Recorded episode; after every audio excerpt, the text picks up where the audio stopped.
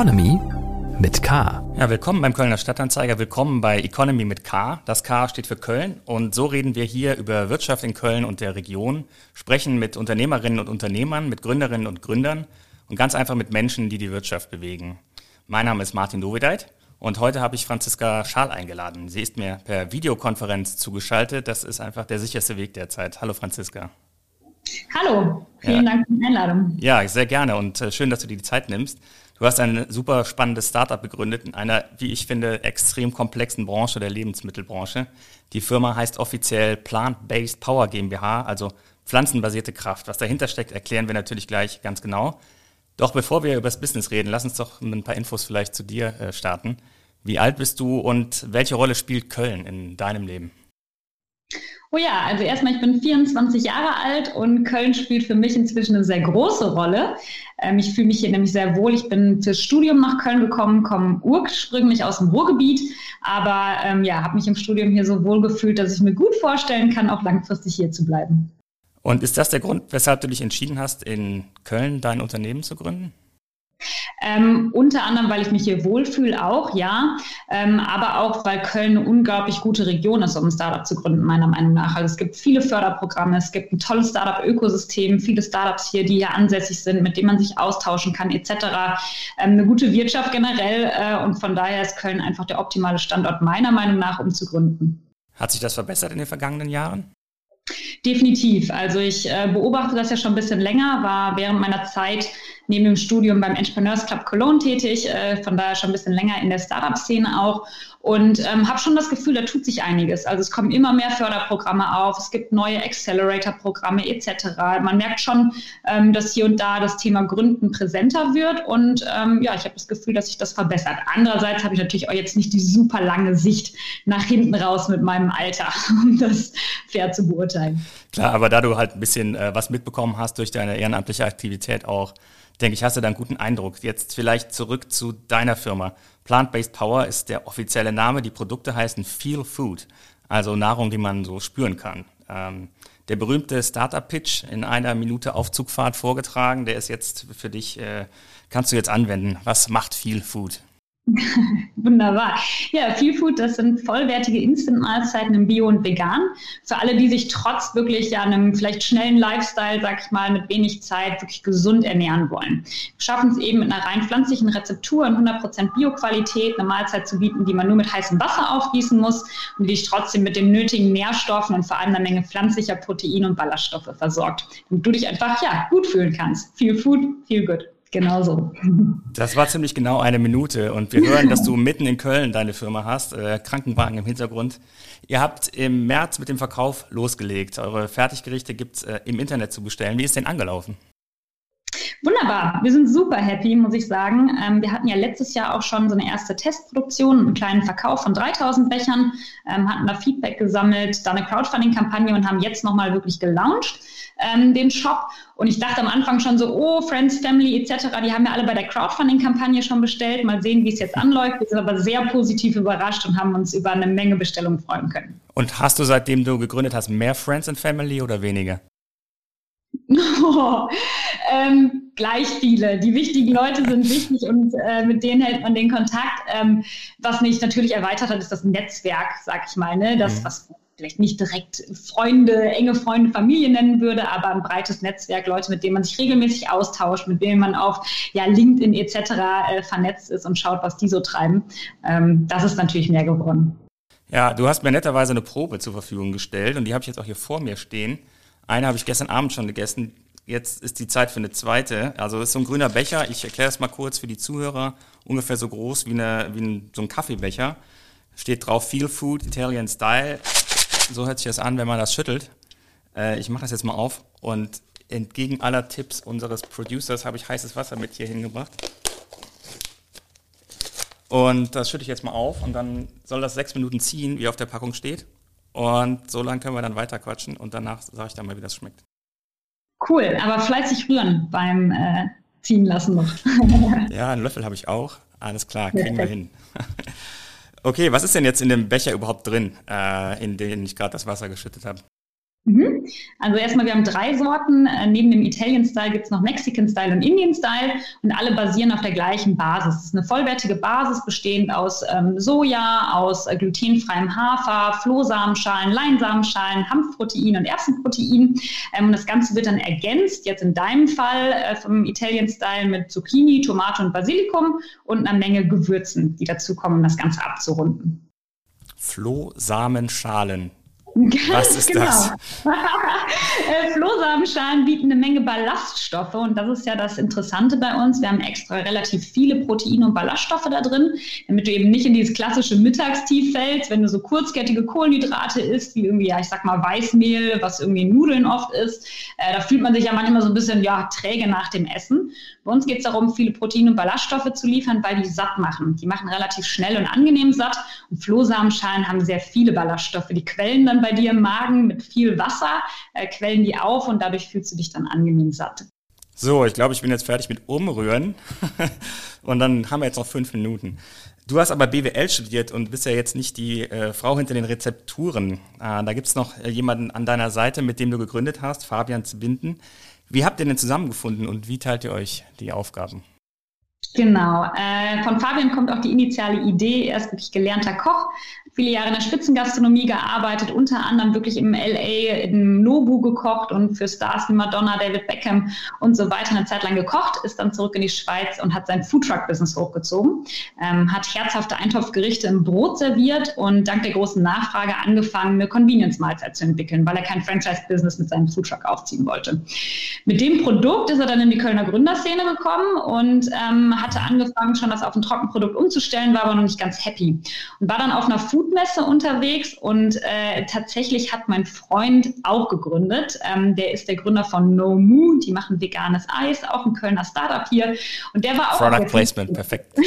genau.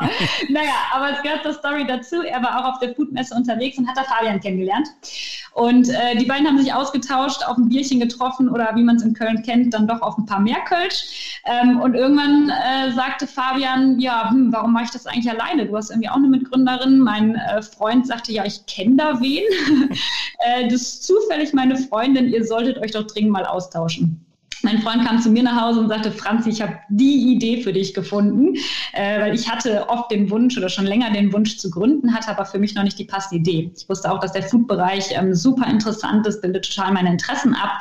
Da fühle ich mich wohl und äh, finde die Produkte super, hatte aber noch nicht die eigene Idee.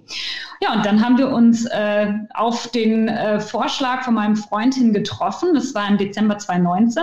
Und wir sagen immer so ein bisschen, es war wie so ein gecastes Blind Date für Geschäftspartner so ein bisschen wirklich zusammengewürfelt, ähm, haben uns aber zusammengesetzt und äh, direkt gemerkt, dass wir uns super ergänzen. Er eben als gelernter Koch und äh, tatsächlich dazu ein ziemlich guter Vertriebler kann die Bereiche der Produktentwicklung und dem Vertrieb abdecken und ich decke die Bereiche ganz klassisch ab, sage ich mal, von äh, Marketing über Finanzen und Operations. Okay, also er macht noch Vertrieb, weil ich habe mich schon gefragt, ein Koch, der ein Instant Food macht, der hat ja dann einmal was zu tun und dann lange nichts mehr. Ne?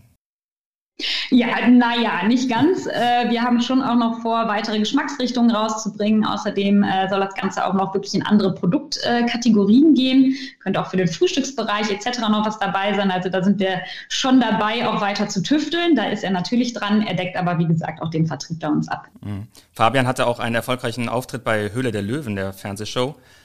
Äh, damals, damals, hatten sich äh, Nils Glager und Dagmar Wörl für ein Investment bei ihm entschieden. Spielt das jetzt noch eine Rolle in eurer Firma?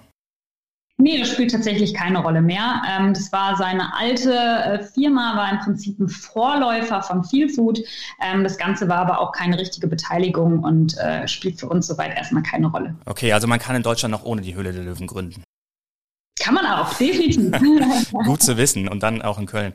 Die Lebensmittelbranche ist aber echt nicht einfach. Ne? Es gibt ja so viele juristische Regeln, Verordnungen, Hygienevorgaben. Habt ihr euch da nicht ein bisschen übernommen vielleicht? Habt ihr manchmal gedacht, um Gottes Willen, wo sind wir da jetzt gelandet?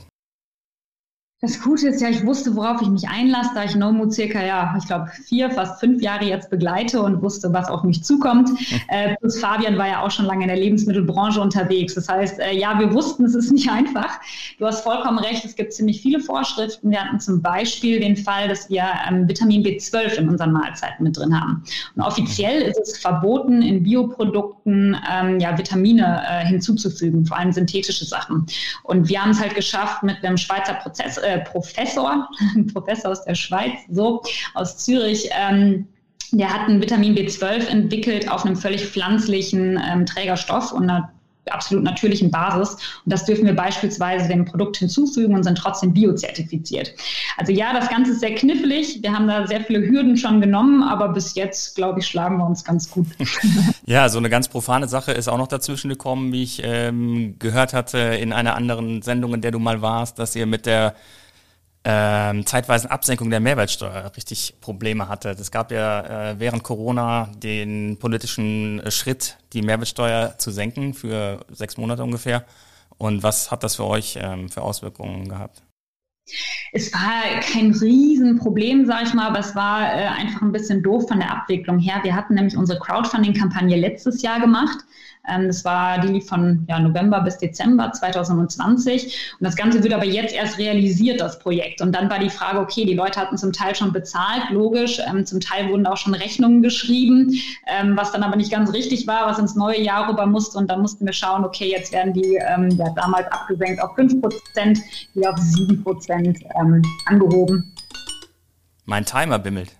Das Essen ist fertig. Uh, ich dachte schon. Mensch, hätte das Handy hier nicht aus. Ja, nee, das, äh, also Steuersenkung ist halt nicht unbedingt immer ein Vorteil. Das ist halt äh, oft dann bürokratisch noch viel zu tun. Ja, also, dann äh, probiere ich jetzt mal. Ähm, es, riecht, es riecht sehr würzig auf jeden Fall. Mm. Schmeckt auch würzig. Tomate merke ich auch.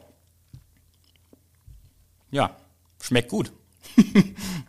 Super, das freut mich. Mensch, das wäre ja was, wenn du jetzt hier sitzt und sagst, mm, ist nicht mein Geschmack. naja, aber schön. Freut mich äh, nee, also ich esse jetzt nicht vegan jederzeit, also äh, öfter schon, auch äh, durch meine Kinder, die tendenziell äh, nicht so gerne Fleisch essen. Aber ähm, doch, das äh, kann ich mir gut vorstellen, auch mal, auch mal zu essen. Fragengewitter. So, das war das Signal. Äh, wir steigen ins Fragengewitter ein. Um aus dem langweiligen Q&A rauszukommen, Ganz kurz A und B, du sagst eine kurze Antwort, eventuell eine Einschätzung. Kölsch oder Wein? Wein. Ach, Fleisch oder sagen, Wein. Ja. Ist okay. Du hast schon so nett über Köln geredet. Fleisch oder vegan? Vegan.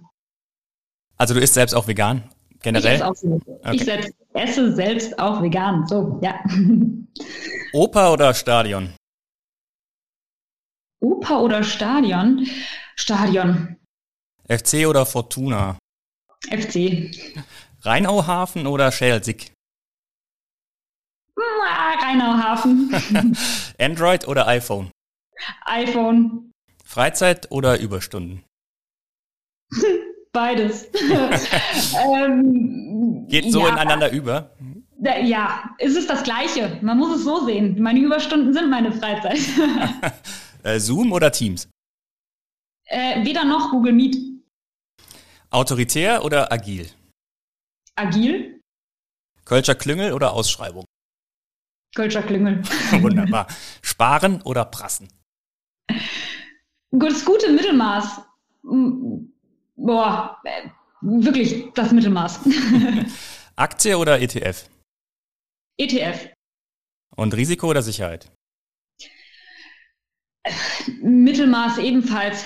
Einschätzbares Risiko. So, man muss schon Risiko gehen. Und Revolution oder Evolution? Oh, spannend. Äh, mm, Revolution. Okay, was ist die Revolution, die du vorhast mit Feel Food? Instant Food Revolution. Aber tatsächlich ähm, haben wir uns nie vorgenommen zu sagen, dass wir die Instant-Kategorie per se revolutionieren wollen. Das war nie die Idee. Sondern die Idee war, lass uns doch wirklich eine einfache Mahlzeit bieten, die schnell zuzubereiten ist und gute Nährstoffe bietet.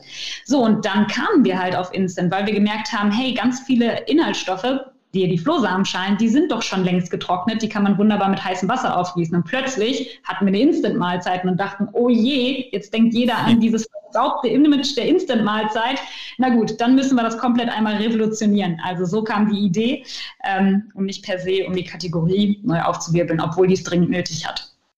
Und was sind jetzt eure Pläne? Also wo steht ihr? Was glaubst du, wo es in fünf Jahren vielleicht sein wird, damit du sagen kannst, Mann, jetzt haben wir es geschafft? Vor fünf Jahren ähm, dann auf jeden Fall ein weit bekanntes E-Commerce äh, für wirklich gesunde, pflanzenbasierte und sehr schnelle Nahrung und Ernährung. Ähm, aber jetzt, wo wir stehen, klar, gerade eigentlich noch ziemlich am Anfang mit unserem Lounge äh, und doch aber so weit, dass wir das Gefühl haben, schon mit Newsletter-Basis etc. eine gute ja, Kundschaft äh, ansprechen zu können. Und jetzt wollen wir erstmal ja einen guten Online-Start hinlegen und vor allem den Unternehmensvertrieb ankurbeln. Das macht eben mein Mitgründer, der äh, verkauft an Unternehmen, die viel ihren Mitarbeitern zur Verfügung stellen möchten. Mhm. Und da liegt gerade so der Fokus drauf. Und äh, langfristig können wir uns vorstellen, auch in den Handel zu gehen, sei es Biofachhandel oder Lebensmitteleinzelhandel. Und gut, zu guter Letzt wollen wir äh, vor allem in so funktionale Verkaufsstätten. Also wenn Viel Food irgendwann mal in der Bahn verkauft wird oder in irgendeiner Airline oder am Flughafen etc., dann fände ich das richtig stark. Okay, das klingt schon sehr äh, durchgeplant, aber ist das nicht äh, super schwer, in diese ähm, Gruppen reinzukommen? Also gerade Lebensmitteleinzelhandel ist ja eisenhart äh, bevor man da Regalfläche bekommt. Der ist hart, definitiv. Ähm, da braucht man bis äh, Durchhaltevermögen. Ich kenne das auch von Nomu, ähm, wie viel Zeit das Ganze braucht. Klinkenputzen sagt man so schön. Aber ja, es ist auch möglich. Ähm, ich habe tatsächlich eine Bekannte, die ein ähm, Edeka führt und schon sagte, hey Franzi, wenn ihr Interesse habt, ähm, gebt mal Bescheid. So ein Produkt wie euers haben wir noch nicht im Handel. Das fänden wir interessant. Von daher ähm, ist alles möglich. Nur mit viel Arbeit verbunden, definitiv. Jetzt klingelt hier gerade das Telefon großartig. Zeigt aber, dass wir unter Live-Bedingungen aufzeichnen. ähm, vielleicht nochmal zurück zum Thema ähm, Corona. Da haben wir jetzt noch gar nicht richtig angeschnitten. Ihr habt ähm, im Dezember 2019 euch äh, zusammengetan, hast du eben erzählt. Und im März kam dann die Corona-Welle, drei Monate später. Äh, warum habt mhm. ihr da nicht einfach gesagt, komm, lass gut sein, ich studiere jetzt einfach nur weiter und äh, Firma machen wir später? Ah, ich muss sagen, ich habe es sogar andersrum wahrgenommen. Ich dachte mir, hey, ist eh gerade Lockdown, ich kann gar nichts anderes machen. Wunderbar, ich habe Zeit, meinen Businessplan zu schreiben und mich voll und ganz darauf zu konzentrieren. Außerdem sind wir eine wunderbare ähm, Mahlzeit, die man perfekt halt online bestellen kann, zu Hause genießen kann und äh, sind eben nicht auf Handel etc. angewiesen. Also von daher wussten wir oder fühlten uns eigentlich noch mehr bestärkt mit unserer Idee. Ähm, aber ja klar, es hatte auch so ein paar Aspekte, wo man sich dachte, ah schade, man kann sich jetzt nicht sehen, nicht gut im Team arbeiten etc. Ähm, hat einen auch ein bisschen eingeschränkt. Aber nö, zum ersten Lockdown dachte ich noch so, ach komm, die Zeit nutzt du jetzt und steckst die einfach in dein Business rein. Hm. Das ist ja super optimistisch und wir drücken natürlich auch die Daumen, dass das äh, weiter so gut läuft. Ähm, wo habt ihr denn das Geld her, äh, um das zu finanzieren? Man macht ja nicht vom ersten Moment an Gewinn. Da hast du vollkommen recht, so ist es vom Startup. Ähm, das sind erstmal ja eigene Mittel im Prinzip, kleine Ersparnisse, mit denen wir gegründet haben. Dann haben wir eben eine Crowdfunding-Kampagne durchgeführt. Im letzten Jahr haben da Geld eingesammelt, die lief zum Glück erfolgreich und haben einen KfW-Kredit aufgenommen. Und jetzt ist aber die Überlegung, oder nicht nur die Überlegung, sondern der feste Plan, einen Business Angel dieses Jahr dann auch mit reinzunehmen, um das Ganze nochmal aufs nächste Level zu heben. Und klopft ihr da schon bei welchen an oder wann macht man das am besten? Wann ist der Zeitpunkt? Wir starten jetzt gerade, ähm, einfach weil wir gehört haben, dass es doch sehr lange dauern kann, ähm, bis man mit den Gesprächen, Verträgen etc. durch ist. Von daher gehen wir lieber nur mal sicher und starten das Ganze früh genug. Ähm, und so fangen wir jetzt an, hier und da mal anzuklopfen und hatten aber auch das Glück, dass hier und da schon äh, Business Angels sogar auf uns zugekommen sind, die das auf LinkedIn etc. mitbekommen haben. Und da starten wir jetzt so langsam die ersten Gespräche. Ihr müsst ja mit super vielen Partnern zusammenarbeiten. Ne? Es ist ja jetzt nicht so, dass ihr eine Lebensmittelfabrik in Köln gebaut habt, wie man vielleicht jetzt zuerst denken mag. Ähm, erzähl doch mal ein bisschen, wie das äh, Produkt überhaupt zusammenfindet. Mhm. Ja, das ist wirklich ein Prozess und äh, tatsächlich auch gar nicht so einfach. Das fängt schon an mit den Verpackungen, die bei uns zuletzt noch wirklich Verzögerungen hatten. Deshalb sind wir ein bisschen später gestartet, als wir eigentlich wollten. Also das ist oft ein Knackpunkt, gerade bei Food Startups, ähm, so wie ich es mitbekommen habe bei anderen, mhm. ähm, weil man ja sehr kleine Stückzahlen für den Start hat, von so einem großen Produzenten jetzt noch nicht super groß wahrgenommen wird. Für den ist das ein kleiner Auftrag, eher viel Arbeit. Ähm, ja, aber so startet das Ganze im Prinzip mit der Verpackung äh, auf der einen Seite und dann natürlich die ganzen Rohstoffe. Das Schöne ist bei uns, die meisten Rohstoffe baut unser Produzent ähm, selber an. Also der baut die wirklich in 500 Metern Entfernung von der äh, Produktion zum Feld an äh, und dann werden die vor Ort direkt verarbeitet. Das ist cool. Da haben wir einen ähm, Produzenten gefunden, letztendlich einen Familienbetrieb, der das für uns machen kann. Und ein paar Rohstoffe, beispielsweise das Vitamin B12, werden dann zugekauft. Und dann geht das Ganze letztendlich zu unserem Fulfillment-Dienstleister und von da aus auch schon äh, ja, zu dir nach Hause. Jetzt gucke ich nochmal auf die Packung. Also euer Lieferant, der baut an Soja, Haferflocken, Sonnenblumenkerne, Tomaten, Karotten, all das neben der Fabrik. Nicht alles, vieles davon. Vor allem zum Beispiel das Soja. Also wir haben geschaut, dass wir da nicht irgendein manipuliertes Soja etc. drin haben, sondern der ist vor allem spezialisiert auf das Soja, Hauptzutat bei uns, ähm, die er biologisch da anbaut. Hafer ja. baut er auch immer. Ja. Und äh, dann, okay, dann geht's in die Verpackung und dann muss das ja auch irgendwie zu den Leuten kommen. Bislang macht ihr ja hauptsächlich Internetvertrieb, bis ihr die ersten Unternehmenskunden habt, die vielleicht größere Mengen abnehmen.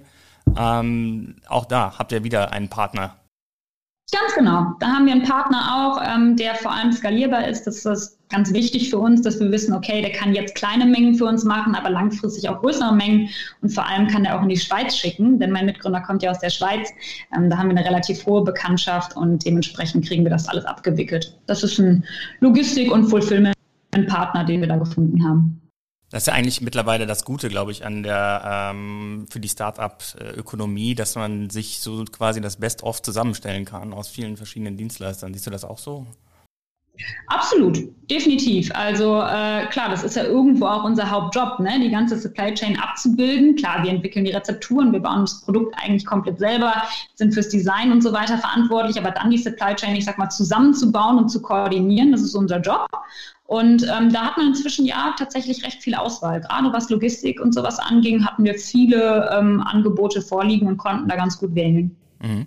Und ihr habt sogar schon äh, Merchandise pro äh, produziert. Das zeigt ein ausgeprägtes Selbstbewusstsein. Ja, das hatten wir. Das war tatsächlich für die Crowdfunding-Kampagne. Da haben wir Pullover gemacht mit so einer dicken Plant-Based-Aufschrift, fanden wir irgendwie cool.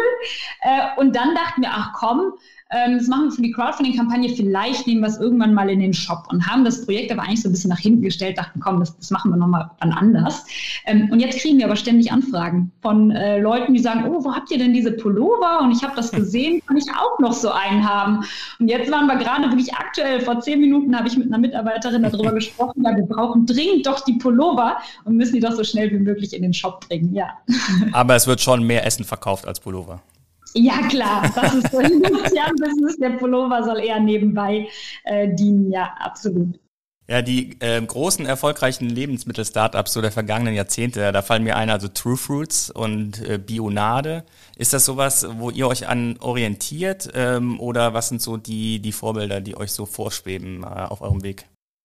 Klar, da gibt's ja einige große, ne? Also Just Spices, Hafervoll, True Foods, My Müsli etc. Natürlich, die schauen wir uns alle an mit großen Augen und äh, ja, sehen, was die alles so erreicht haben. Ich habe zum Teil auch ja Bücher gelesen, wie das von den My Müsli-Gründern. Fand ich super spannend. Ähm, klar, das sind Vorbilder, äh, das schaut man sich an, da will man irgendwo auch hin. Ähm, aber ja, guckt auch links und rechts, äh, was sonst so passiert, auch in der Industrie. Und was sind so gerade die größten Herausforderungen, vor denen ihr jetzt steht im Moment? Ah, eine große Herausforderung jetzt auch bis zum Shop-Launch war tatsächlich ähm, der ganze Mix mit der Schweiz. Ähm, ich kann gut nachvollziehen, warum sehr, sehr viele Startups einen großen Bogen um die Schweiz machen, einfach weil es nicht einfach ist. Äh, man hat da viele Hürden, gerade Steuerthemen etc., die Abwicklung. Ähm, das waren jetzt sehr große Themen und das zieht sich noch ein bisschen. Ähm, aufgrund dessen müssen wir jetzt doch äh, frühzeitiger als gedacht ein ERP-System einführen. An sowas sind wir gerade dran. Ähm, sind aber auch schon dran, jetzt die neue Produktion zu planen. Das klingt äh, total bescheuert so gesehen, wie gerade erst den Verkauf gestartet und gerade erst produziert. Ja, aber das braucht Zeit, ne? bis wirklich Produkte, mhm. Rohstoffe wieder vorbestellt sind. Da sind wir jetzt gerade dabei, das neu zu planen ähm, für die nächste Produktion. Ja, und sonst ähm, viele, viele kleine Baustellen überall, ähm, wo man sich denkt, okay, da hakt es noch ein bisschen, da müssen wir vorankommen. Aber da macht es Instant ja ein bisschen leichter. Ne? Man kann halt ja auf Vorrat produzieren. Ne? Die halten sich ja wahrscheinlich ein Jahr oder so, die Portionen. Genau, zehn Monate ähm, sind die aktuell haltbar und das ungekühlt. Das ist natürlich praktisch für uns, definitiv. Mhm. Ich habe gedacht, äh, beim Wandern oder sowas könnte sowas auch gut sein. Ähm, da ist ein da ist Fertignahrung sehr teuer. Das kann ich nur berichten. Absolut. Beim Wandern oder auch, wenn Corona irgendwann vorbei ist, auf Festivals etc., überall, wo man sagt, komm, da nimmt man mal schnell was mit, was vor allem nicht gekühlt werden kann. Ja. Aus den Bewertungen. Ja, das zweite Segment mit ein paar Überraschungen. Ähm, ich habe es aus den Bewertungen getauft. Ihr seid natürlich noch sehr frisch. Ich kann jetzt noch nicht äh, die ganze Litanei zitieren, äh, was die Nutzer so über euch herschütten. Ähm, es gibt teilweise auch Lob äh, natürlich in den ersten Wochen, das ist ganz klar. Ähm, viele Nutzer sind begeistert bei euch, wenn man sich so die Social-Profile anguckt, dass es endlich an den Start gegangen ist. Ein Zitat war, Karotten gehen immer. Ist das, äh, ist das was, was gilt? Ist überall Karotte drin und wenn ja, warum? Witzig, Karotten gehen immer, den habe ich gar nicht gelesen. äh, oh, ich muss ja sagen, ich bin nicht ganz die Ex Expertin, was die Rezeptur angeht. Aber doch ähm, ist es so ein bisschen äh, Karotte Feincut, nennt sich das, äh, überall drin. Ähm, ja, was es damit auf sich hat, könnt ihr Fabian jetzt noch expliziter erklären äh, in der Rezeptur. Da muss ich passen. Ähm, Kein Problem. Ist aber nicht als Stücke äh, verarbeitet im Prinzip, sondern eher, um da den Geschmack ein bisschen ähm, ja, aufs nächste Level zu heben. So. Weiterer Kommentar, wie kalkuliert ihr denn die Preise? 4 Euro für eine 5-Minuten-Terrine ist der Begriff, der gewählt wurde, ist doch heftig. Ja klar, also im ersten Moment wirkt das heftig, definitiv. Im zweiten Moment, sage ich immer, muss man drüber nachdenken, was kostet eigentlich Bioqualität. Ähm, wie man es aus dem Handel etc. kennt, ist das doch ein gutes Stück teurer. Wir haben lange damit gehadert, boah, gehen wir doch auf was anderes, aber für uns war immer klar, nee, Bio ist unser Standard, das wollen wir gerne machen. Ähm, von daher ja.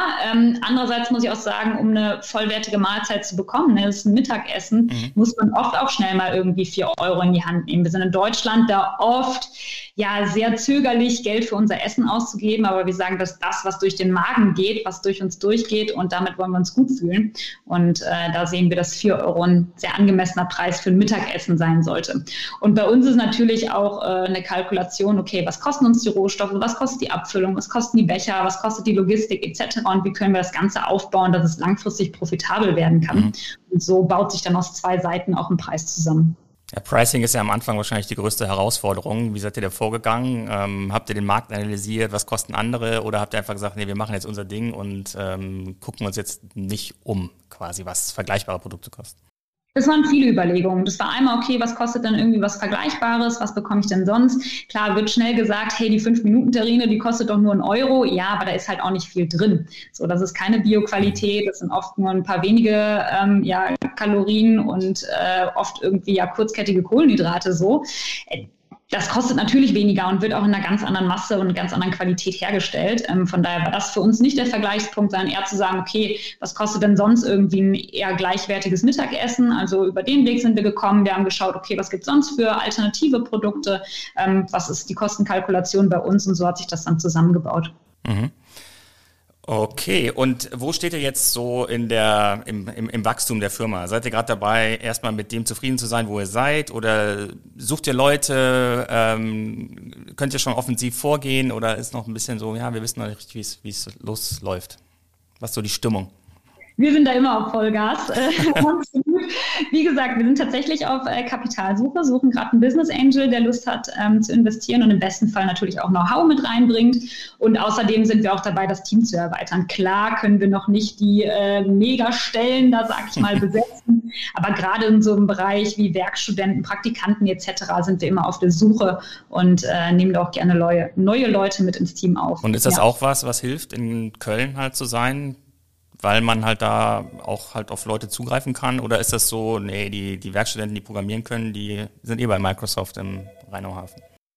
Nee, absolut. Köln ist da ein super Standort. Ähm, ich habe mir das Glück, dass ich an der Uni auch über den Entrepreneurs Club Cologne etc. sehr gut vernetzt bin und ähm, ja, hatte da bis jetzt auch die Möglichkeit, Stellenausschreibungen und so weiter zu platzieren.